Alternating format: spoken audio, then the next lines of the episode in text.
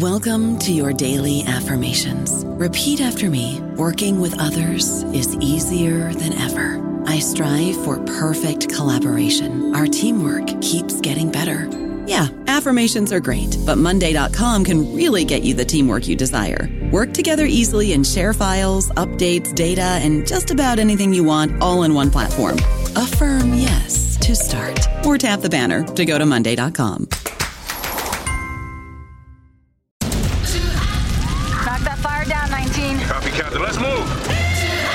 ABC Thursdays. Firefighters, we're family. Station 19 is back for its final and hottest season yet. The subject has explosive chemicals. With fiery romances. You're the love of my life. And Andy is finally in charge. I'm gonna be the best damn captain the station has ever seen. Station 19. All new Thursdays, 10, 9 central on ABC and stream on Hulu. It is Ryan here, and I have a question for you. What do you do when you win? Like, are you a fist pumper?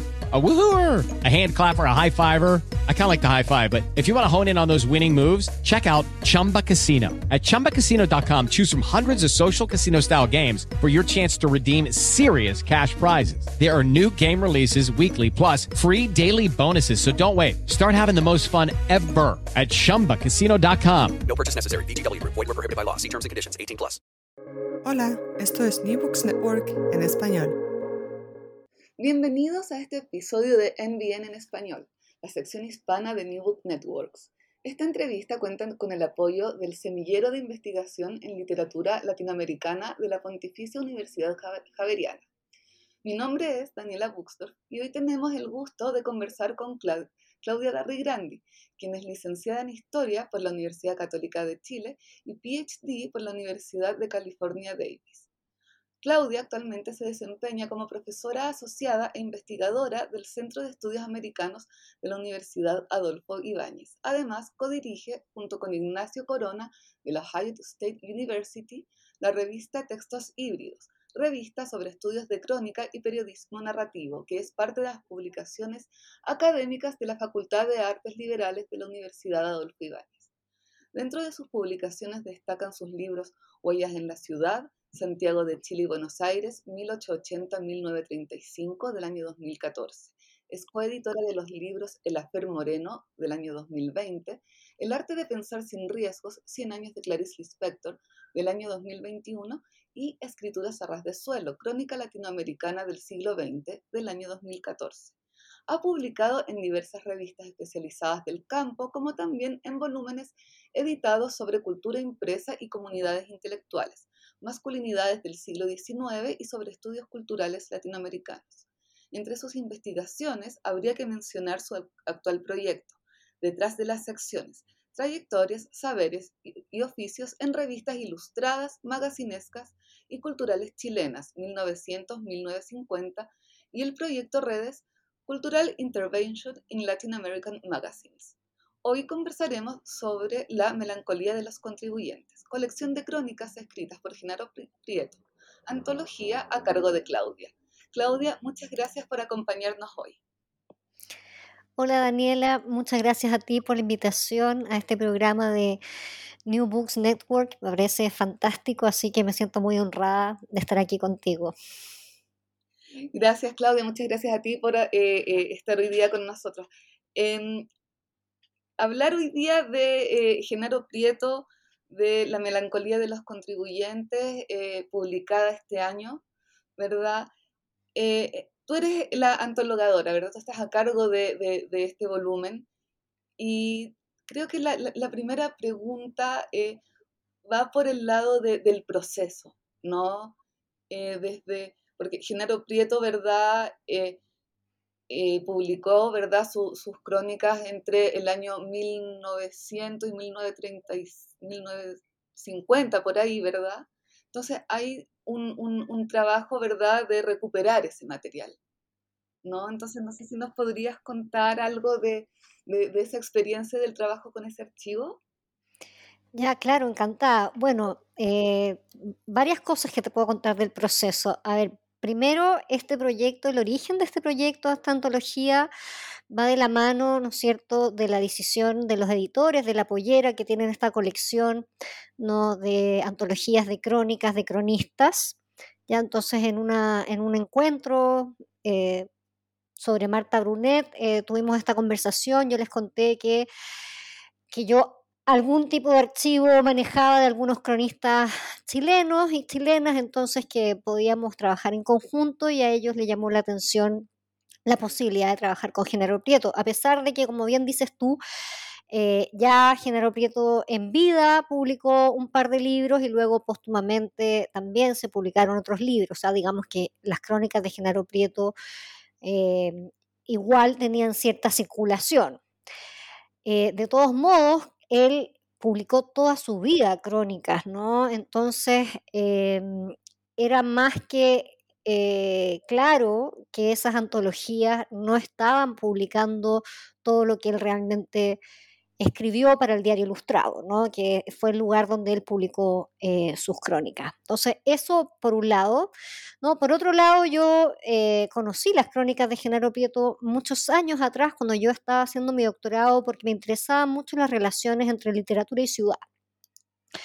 Y lo que me sorprendió fue que la ciudad de Genaro Prieto era muy distinta a la ciudad que escribían, ¿no es cierto?, los cronistas modernistas, que eran los que yo conocía, ¿no? Rubén Darío, Amado Nervo, Martí, Gómez Carrillo, etcétera, ¿no? Entonces, eh, siempre lo leí en su momento, al final no seguí profundizando, eh, pero me quedó eh, la curiosidad ¿no? de trabajar y conocer más su trabajo como cronista. ¿no? Entonces, bueno, eh, una vez que, mm, que, bueno, que la, la, pollera postuló al fondo del libro, ¿no? Este concurso que hacen eh, los fondos de cultura, y se adjudicaron el proyecto, empezamos a trabajar y llegó la pandemia. Entonces, llegó la pandemia y claro, teníamos estos libros, ¿no? Eh, Pluma en Ristre, con Sordina, que están eh, colgados del sitio Memoria Chilena, también está una antología que hizo eh, Alejandra Costamaña con Ediciones B, otra antología humorística del año 73. Entonces había material, pero eh, sabíamos que había más que buscar. Bueno, finalmente la pandemia eh, amainó un poquito y pudimos ir al archivo, a la Biblioteca Nacional, y en ese sentido no fue eh, complejo porque eh, sabíamos dónde, en qué medio había publicado. O sea, Genaro Prieto siempre publicó en el Diario Ilustrado, fue bastante fiel a ese medio. y sabíamos también que publicaba con regularidad, entonces no era eso de achuntarle el año, por dónde, qué sé yo. Ahora bien, la verdad es que una de las cosas que no he resuelto es cuál fue la primera crónica, por ejemplo. Eso no lo tengo claro. ¿Cuál fue la primera crónica? Em, hay, ¿no es cierto? Eh, yo no he hecho bueno, debo decir también que trabajé con William Herrera, me apoyó en el, en el trabajo de archivo, ya eso también es otra cosa que mencionar. El trabajo de archivo, si uno lo hace solo, es muy lento, si es que no tiene dedicación exclusiva a eso y tener un equipo es fundamental, ¿no? Entonces, bueno, hicimos una revisión. Eh, no es del comienzo comienzo, porque siempre está el temor de que uno puede perder mucho tiempo tratando de encontrar esa primera crónica, ¿no? Es un trabajo lento, trabajamos con microfilms, no, no, no, tenemos acceso al periódico impreso, eh, sino digitalizado. Entonces, también había que ser estratégico en ese sentido. No teníamos todas las horas disponibles, con la pandemia había horarios acotados, qué sé yo. Entonces, bueno, me interrumpes, Daniela, lo que me quieras preguntar, porque yo te puedo hablar muchísimo de esto. Yo estoy fascinada escuchándote porque estoy imaginando ese trabajo de archivo, ya esto de eh, este afán de querer encontrar esa primera crónica, aunque eh, podemos saber que eh, el resultado final no va a cambiar, sea la crónica A o la crónica B la que estuvo escrita primero, pero está como, como, como esa insistencia propia del investigador. Así que yo te estoy escuchando feliz. Bueno, entonces está esa inquietud. Además que eh, Genaro Prieto también dibujaba, hacía ilustraciones. Entonces, cuando dicen que él empezó a colaborar con el Diario Ilustrado en 1913 o 1914, eh, no sabemos si en verdad fue con una crónica, si fue con una ilustración o si fue con otro tipo de contenido, texto ¿no? o material. Entonces, bueno, ahora eh, sí, eh, otra cosa que es interesante señalar era que, bueno, también eh, lo que facilitó el trabajo de archivo fue que generalmente publicaba en la sección editorial. Entonces uno se va derecho ahí a la página editorial y si no estaba ahí, no, era, no, era muy raro que su texto estuviera en otra página, ¿no? Entonces eso también facilita, ¿no? Eh, bueno, también te puede engañar, porque uno dice, ah, no está en la página editorial, sigo de largo y después resulta que me perdí otras cosas que estaban en otra parte, pero hay ciertas mm, regularidades, ¿no? Que te ayudan a, identificar su trabajo. Eh, y generalmente lo que destaca mucha gente que firmaba con la P, ¿no? De Prieto. Ahora era una práctica común, ¿no? En la página editorial la mayoría firmaba con la inicial de su apellido. Y muy raras veces él publicaba con, con su nombre completo, ¿no? Género Prieto. También queda siempre la duda, a veces hay unos textos por ahí que uno no puede ver bien la firma o no ve bien la letra, que es lo que pasa con el archivo, ¿no? Eh, si el original no estaba bueno, la copia digital tampoco está muy buena, o a veces hay manchitas, cosas que por mucho que uno haga zoom en el microfilm, eh, no puedes identificar la letra ¿no? de, con la, de la firma, y uno a veces por el tono puede intuir de que en verdad sí era del autor, pero da miedo como asegurarlo, ¿no? Entonces, bueno, esas son cositas a veces que, que, que juegan un poquito en contra con la obsesión de la investigación, ¿no? Em, también eh, muy interesante porque su trabajo está eh, dialogando muy claramente con su contexto político, social, cultural, ¿no? Entonces, también uno puede ver en sus crónicas, si uno hace el seguimiento eh, así número por número el diario ilustrado, aunque él no publicaba todos los días, pero eh, va siguiendo, ¿no es cierto? Ve que hay ciertas continuidades, cómo sus comentarios van dialogando con lo que se publicó en otra editorial o en otro periódico o en otra sección, ¿no? Entonces es una puerta de entrada al momento ¿no? que se está viviendo, pero también una puerta de entrada a la misma prensa, ¿no? ¿Qué más te puedo comentar del archivo? Yo diría que eso, la verdad es que no es un caso, digamos, difícil, ¿ya? Eh, porque el material, el diario ilustrado está microfilmado casi completo, en general está en buen estado y él tenía esa regularidad y esa manera de firmar que era de fácil identificación. Y, Claudia, eh, hay, algunos cronistas de ese tiempo como no recuerdo en este momento si era Teófilo Cid o Joaquín Edwards Bello, que tenía días fijos en los que publicaba las crónicas. ah, Joaquín Edwards Bello. Ah, era Edwards Bello. Sí, Edwards Bello tenía un momento que tenía los lunes y creo que después en otro momento tenía los jueves. Eh, pero no, ¿sabes que Prieto no era tan anunciado, no, no era tan, al menos de lo, que yo he visto, ¿no? No tenía, eh, no se le hacía, mm, digamos, eh, publicidad. Parece que la, ah, no, quiero decir que Joaquín de Bello haya necesitado la publicidad, distintas estrategias de los medios de prensa, ¿no? Pero sí yo tengo recuerdo de haber visto en en La Nación, en algún momento, los lunes de Joaquín Ugars Bello, como a veces anunciándose no en la misma página que publicaba, sino en otra, ¿no? Como, una, como guiando un poco a los lectores y a las lectoras. Em, pero era tan peleador, Prieto, eh, peleaba tanto con todos, ¿no? Y con nombre y apellido, ¿no? Que eh, creo que eso era, era su mejor publicidad, ¿no? Entonces... De, hecho, de, eso mismo te quería preguntar porque en, en, el prólogo que, eh, tú escribes, que eh, es súper completo, eh, aprendí muchísimo leyéndolo, ¿ya?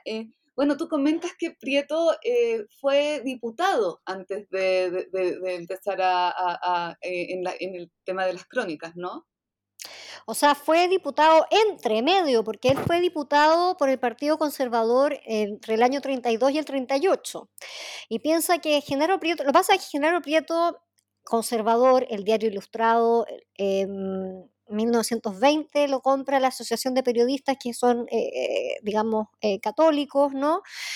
entonces, él em, bueno, empieza a colaborar en 1913, 1914, no sabemos exactamente bien cómo, qué sé yo, pero eh, estaba también un poco emparentado con algunos de los directores de, del diario Ilustrado, ¿no? Entonces, bueno, él siempre estuvo colaborando, ¿no? Eh, y entre medio se lanzó a, a, diputado y la verdad es que no, no se sabe mucho, o sea, yo no he hecho esa investigación, no conozco a alguien que la esté haciendo. Eh, sobre, mm, sobre así como su rol de diputado. Yo sé que em, eh, Pablo Concha, si no me equivoco, está trabajando también eh, con Genaro Prieto, ¿no es cierto?, sus vínculos también em, con intelectuales, digamos, desde el punto de vista más internacional, qué sé yo, pero eh, pero sí, pues él fue diputado, no tengo mucho que decir al respecto porque no lo he investigado, lo que sabemos es cómo él mismo se publicita, digamos, o él escribe en las crónicas un poco esto de su campaña, hágame la cruz y, llegaré al Congreso, ¿no? Em, pero ahí está, parece que no le fue muy bien, ¿no? Eh, pero fue también algo que informó eh, su crónica en la medida que a él le permitió, em, digamos, hablar con más propiedad sobre cómo funciona el Estado, ¿no? que es lo que él escribe eh, muchísimo, muchísimo, muchísimo, muchísimo. Entonces... perdona, sí, disculpa. No, no, dale, dale, dale. Claro, tal, yo pensaba que tal vez esta beta política de Prieto eh, lo hacía tal vez ser un poco más peleador, precisamente al ser más político, ¿no? Porque, o tal vez en ese tiempo los políticos no eran tan peleadores como ahora, eh, también puede ser, ¿no? Pero al pensar que, claro, es tan peleador y, sin pelos en la lengua, uno puede ser, claro, también guarda relación, ¿no? Con, con, su faceta política. Sí, eh, o sea, sin duda ahí tenemos hay un perfil de, cronistas ¿no? que están eh, imbuidos en la política y en el periodismo, pero también entender, a pesar de que el diario ilustrado es un diario comercial, no es como el diario de barricada del siglo XIX, ¿no? Eh, es un diario que tiene una postura clara, ¿no? Entonces, eh, yo o sea, no sé qué es qué lo llevó, si, si este, este político dentro que él tenía lo llevó a, primero a expresarse en la prensa y luego explorar qué pasaba en un cargo así como formal, no, o, no, no, sabía decir, decir bien qué llevó primero una cosa o a la otra, pero sin duda que era un, era un periodista, escritor, intelectual de convicciones, ¿no? Y en tanto, así tan convencido estaba, ¿no es cierto?, de, de, mm, ciertas cuestiones de, cómo debía ser la política, cómo debía ser, ¿no es cierto?, em, el Estado, cómo se debía administrar el país, ¿no? En, ese sentido quizás un poco soberbio también, ¿no? Creo que exploró eso de, ser diputado eh, como para tener mayor injerencia y no solamente estar en el debate, ¿no? La prensa son, la prensa que quizás hoy se ha perdido eso, ¿no? Que es lo que menciono un poco en el prólogo. La prensa en la primera mitad del siglo XX es un espacio de debate, ¿no? De discusión, ¿no? Eh, uno, uno le responde al otro y entonces es la manera, es el lugar donde se vehiculan las, ideas políticas. Eh, como quizás pudo haber sido después la televisión y, hoy no sé, hoy no sé si estamos discutiendo tanto de política así en profundidad bueno, ahora hay un gran cambio, ¿no? Con lo de la Asamblea Constituyente, qué sé yo, pero... Pero claro, tal vez hoy día ese espacio podría ser, no sé, tal vez Twitter, por decir algo, ¿no? Pero eh, hablando de, esto mismo, a mí me llamó mucho la atención porque tú en el prólogo hablas de la retórica del desacuerdo, ¿no? Eh, en el fondo, eh, como que Género Prieto va en contra de la corriente, ¿no?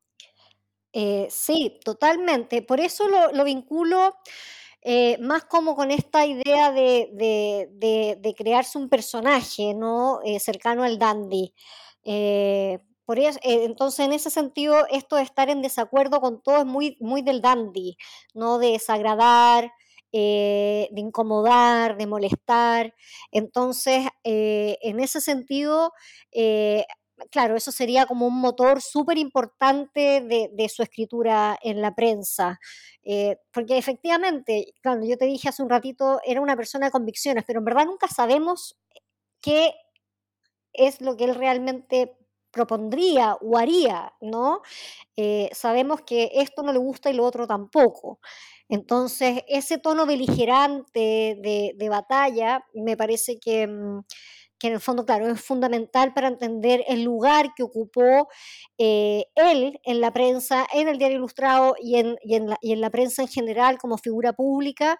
Eh, y la, la, la, manera también de hacer política en cierta medida, ¿no? Pero él habla con, claro, él es muy beligerante, pero él habla informado, ya que eso es muy importante. Yo no me detengo tanto en el prólogo, en, al, al, informativo, al dato, pero él está muy aterrizado, ¿no? Él habla con propiedad, bueno, cuando se está discutiendo una ley, cuando se está discutiendo, eh, digamos, presupuesto, etcétera, etcétera, él está informado.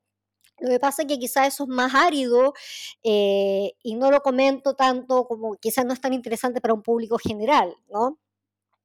Eh, claro, pero también, no sé, voy un poco al, al, título ¿no? del libro, La melancolía de los contribuyentes. También ahí da un poco como la, la, la, la sensación de más de contribuyente que tal vez de ciudadano.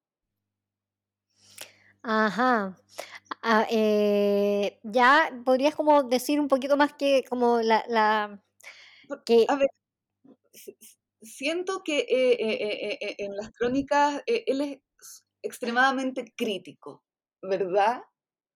Ya, de hecho, no, yo lo siento hasta atrevido con esto de Tontilandia, por ejemplo.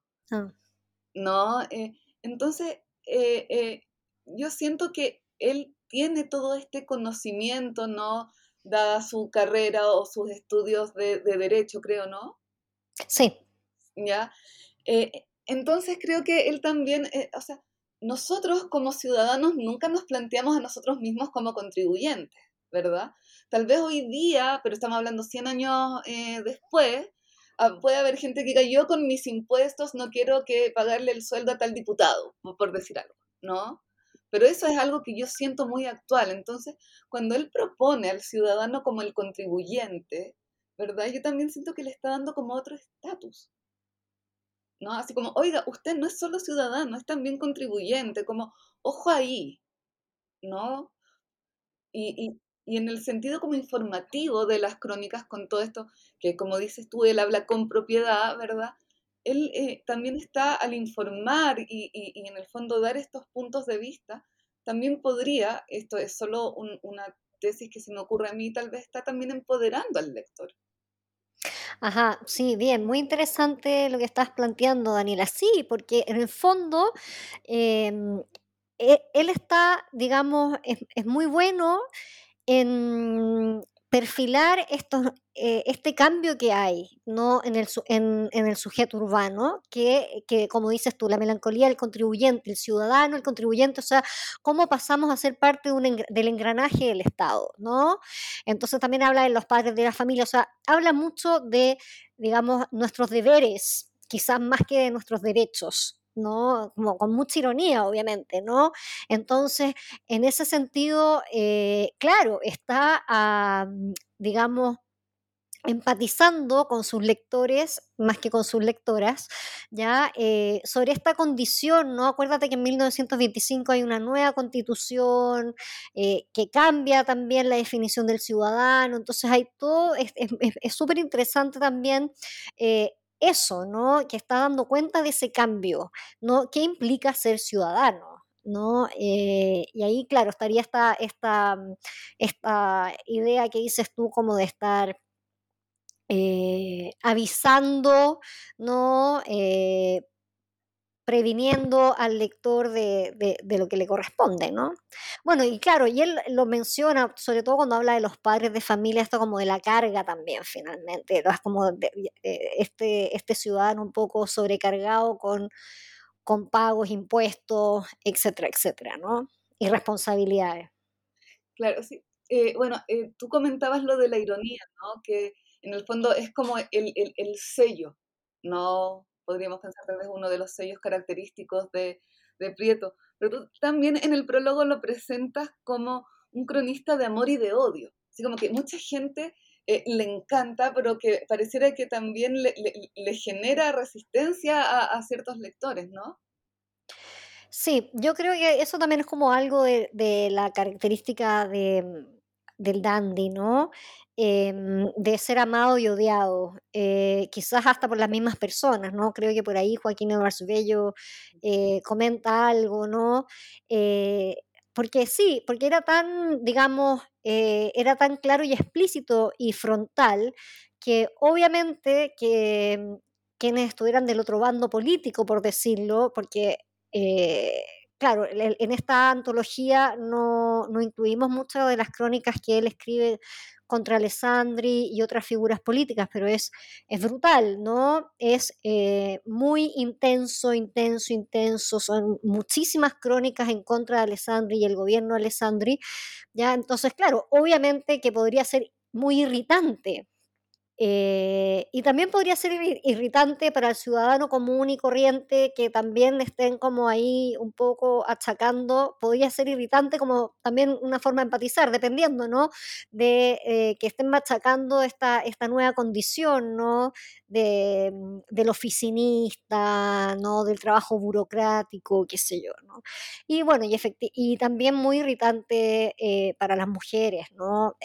Eh, no está en este libro eh, tan evidente, pero en otras antologías está presente. O sea, eh, también estuvo en contra del divorcio y sus crónicas en contra del divorcio son y contra el feminismo son bastante son complejas, ¿no? pensando, hablando desde el hoy, no desde el siglo XXI.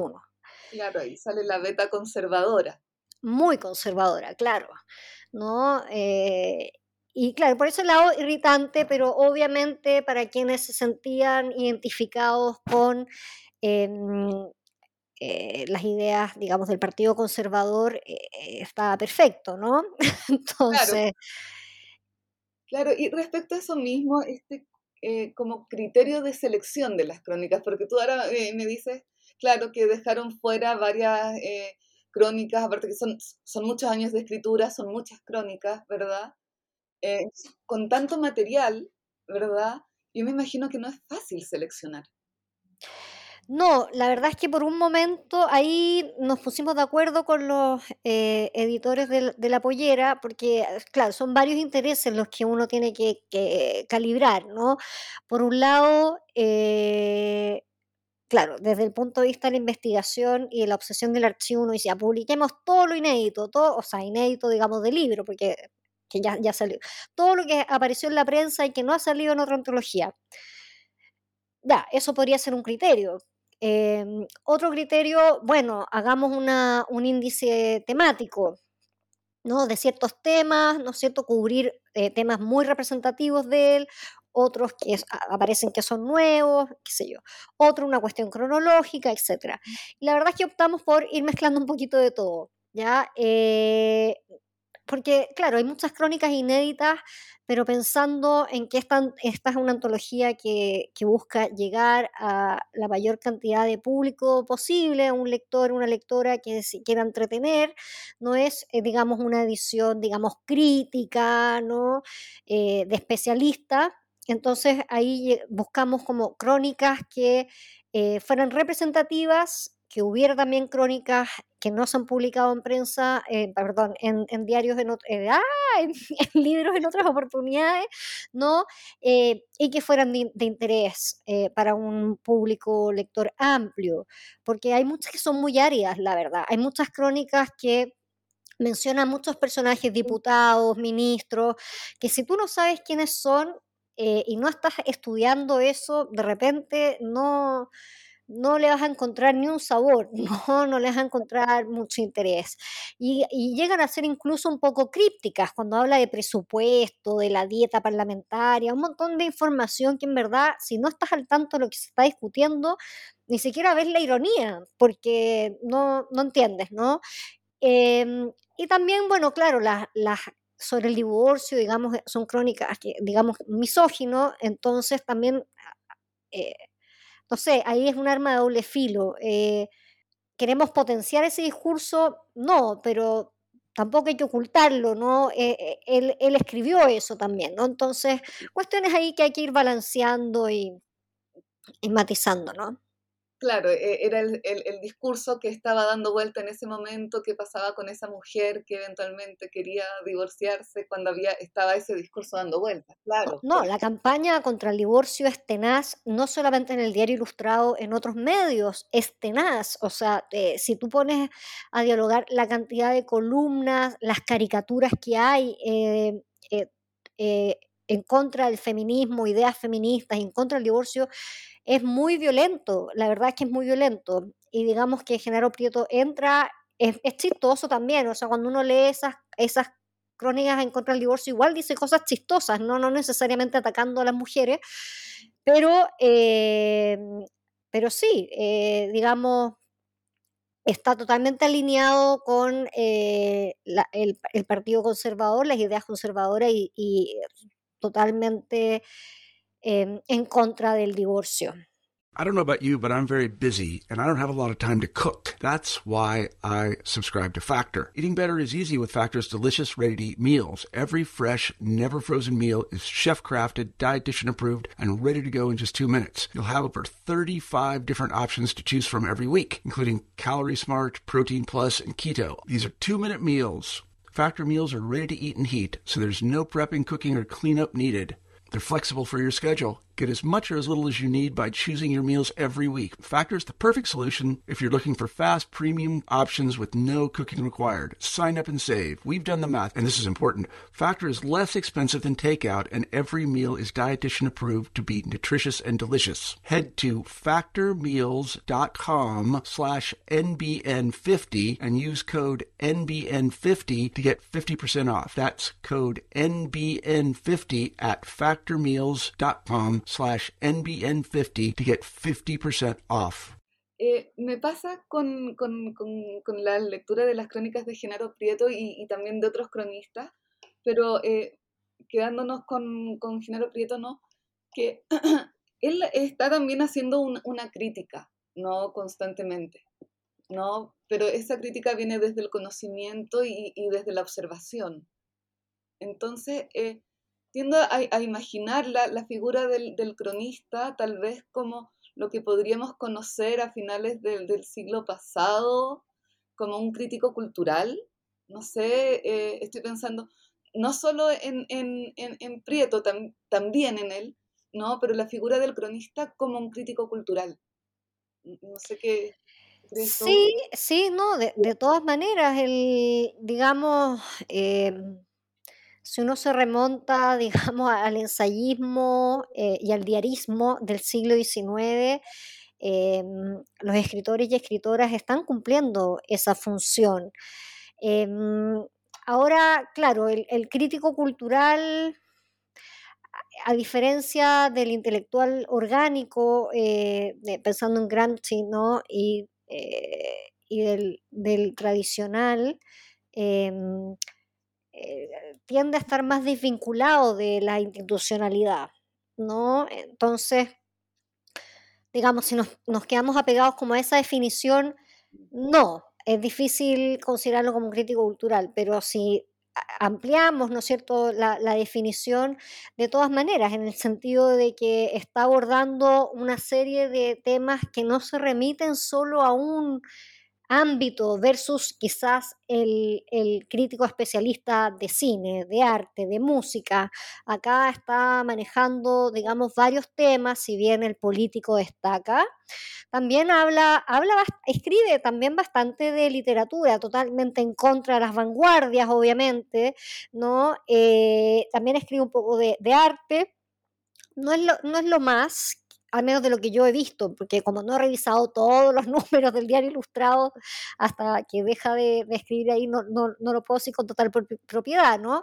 Entonces, eh, también escribe, ¿no es cierto?, de literatura, de arte, de costumbres, hábitos, y entonces sí, yo creo que, que sí, en, desde una mirada amplia, sí es un, un crítico cultural, sin duda, ¿no? Y porque también la crónica Em, sobre todo en esa época todavía, todavía en esa época, después yo creo que se va a ir como, como especializando un poquito más, ¿no?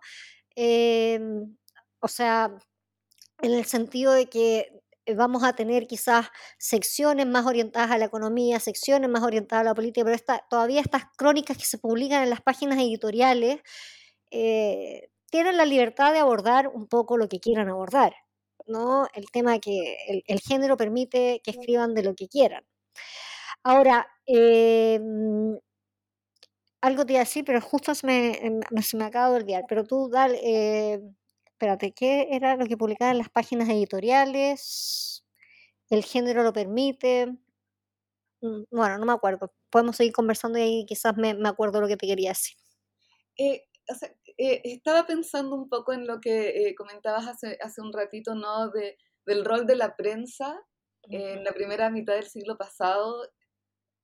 y, y, y, en el fondo uno dice, claro, estaban estos grandes cronistas, estaba esta eh, eh, esta herramienta, hoy día tenemos, no sé, redes sociales, que igual eh, tiendo a pensar que, que, no lo reemplaza del todo, ¿ya?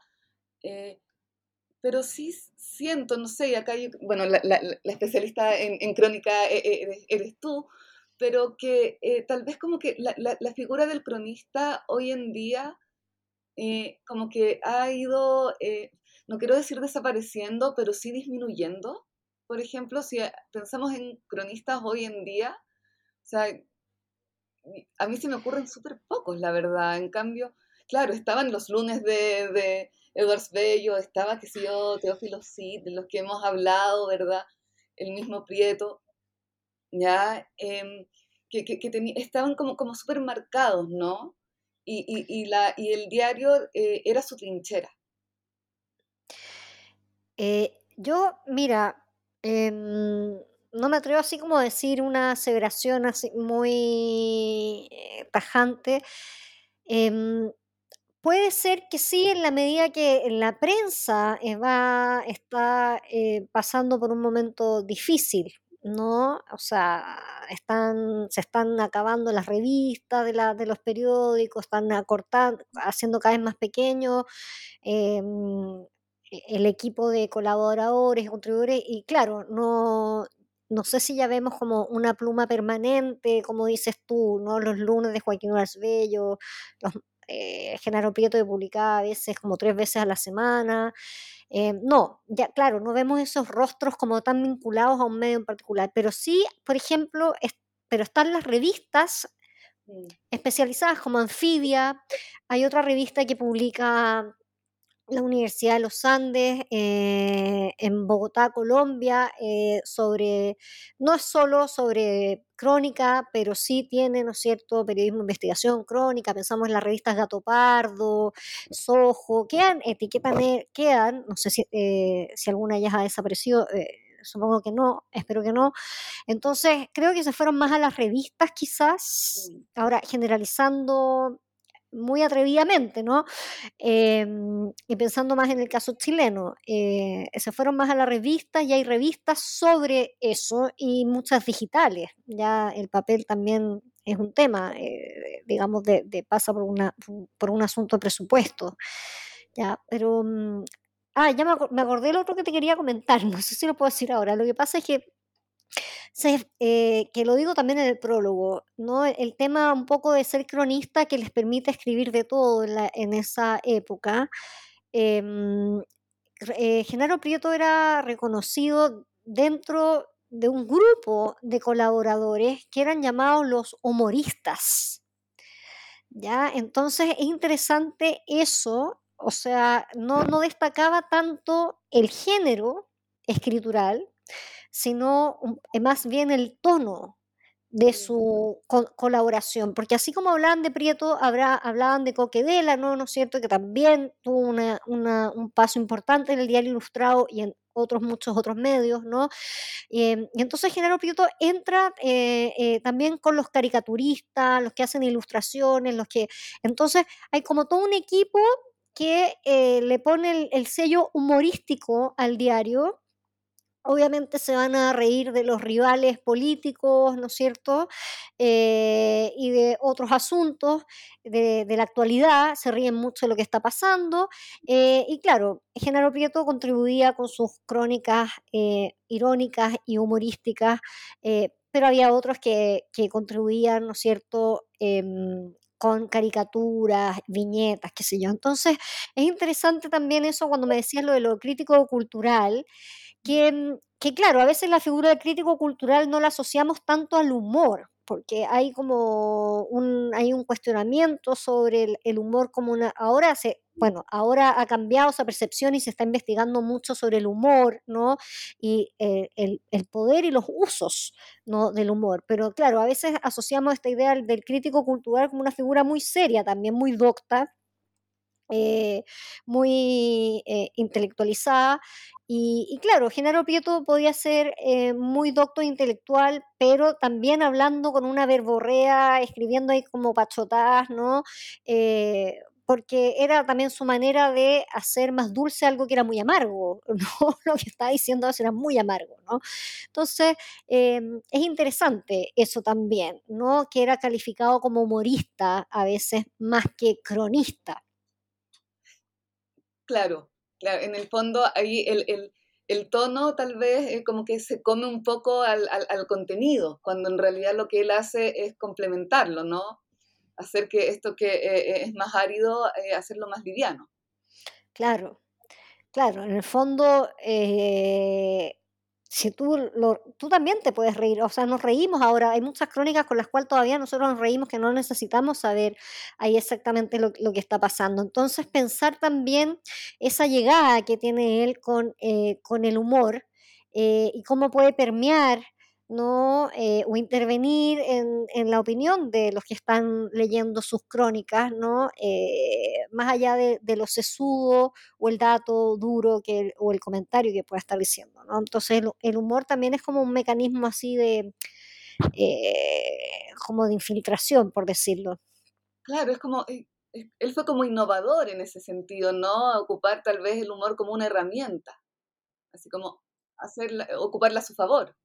Sí, yo creo que él es también ahí heredero de, bueno, la, sátira política en el siglo XIX tiene un lugar importante. Em, eh, y después Genaro Prieto va a colaborar también con la revista Topace, eh, no tanto, pero sí, no tanto como colaboró con el Diario Ilustrado, que si no me equivoco la revista Topace se funda en 1930, ya está el Coque Delano ahí, que es sátira política eh, em, pura y dura, ¿no? Entonces, eh, claro, quizás es llamativo que en la página editorial, él, ah, eh, porque uno también piensa en las páginas editoriales como páginas más serias, ¿no? Como el, debate, la queja, el reclamo, la carta al, director. Y, te encuentras con, la saga de Tontilandia, ¿no? entonces, eh, es también como reírse también eh, de sus propios lectores. Sí, no, eh, yo lo siento muy audaz con su saga de, de Tontilandia, él, ¿no? Sí, esa saga es muy, es muy entretenida y, y, bueno, ¿no? Y tiene, nosotros encontramos otras crónicas que las titula más adelante, ¿no? Los años 40, 30, que las titula Tontilandia, siempre es como cuando ya, cuando titula la crónica de Tontilandia es como, eh, ya están metiendo la pata de nuevo, ya están haciendo el circo, ya están haciendo el loco, siempre es como decir, solo, es, solo puede pasar en Chile un poco, ¿no? Que es Tontilandia, ¿no? Entonces cuando ya está como hasta aquí, cuando ya está como hasta la coronilla, es que eh, recurre a Tontilandia yo, creo que si Prieto escribiera hoy en día, o sea, la mayoría de sus crónicas tendrían Tontilandia en el título. Claro, no, bueno, sí, estaría bastante mm, eh, impactado con todo lo que ha pasado desde el estallido social en adelante, ¿no? Pensando en su postura conservadora de las cosas, ¿no? Claro, desde su, eh, su visión. Claudia, ¿te parece eh, si eh, quieres invitar a, los lectores o a, nuestros oyentes para que puedan leer el, el texto? sí, Pero, eh, ¿podemos hacer una pausa? que me perdí. Eh, ¿Quieres que, que, que, que, haga como un, un anuncio? Eh, no, eh, pienso para que, que, vayamos cerrando ya, ¿te parece? Ah, ya, perfecto. ya. Bueno, sí, los, los y las invito, ¿no es cierto?, a eh, buscar este, este hermoso libro editado por la editorial La, la Pollera, ¿no?, de Genaro Prieto, que reúne crónicas, ¿no?, de más o menos 30 años de trabajo periodístico, ¿no? crónicas que él publicó en la sección editorial, en el, en el diario Ilustrado, en el que mm, se abordan, ¿no es cierto?, distintos temas, pero principalmente lo que tiene que ver con este cambio que ocurre en la ciudad de Santiago a inicios del siglo XX, hay un cambio en, lo que se entiende por ciudadanía, ¿no? Hay un cambio en el espacio urbano, aparece, ¿no cierto?, la clase media, la vida de la oficina, ¿no? Se hace muy, muy presente en este libro eh, y hay muchos cambios culturales del cual eh, Genaro Prieto, ¿no cierto?, acusa recibo. Entonces, ahí está la invitación. Eh, Claudia, te quiero dar las gracias por tu tiempo. Eh, muchísimas gracias. disfruté mucho de, nuestra conversación. Y a, a, todos ustedes, muchas gracias por escuchar New Books en español, un podcast de, de New Books Network. Muchas gracias. gracias a ti, Daniela, por la invitación. Un gusto conversar sobre Genaro Prieto y la melancolía de los contribuyentes. No, gracias a ti, Claudia, y ya estaremos conversando de tus eh, nuevos proyectos. Que estés muy bien, muchas gracias. Gracias por escuchar New Books Network en español.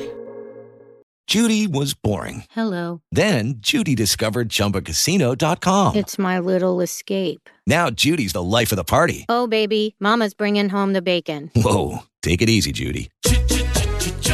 The Chumba life is for everybody. So go to ChumbaCasino.com and play over 100 casino style games. Join today and play for free for your chance to redeem some serious prizes. ChumbaCasino.com. No purchase necessary. Void where prohibited by law. 18 plus terms and conditions apply. See website for details.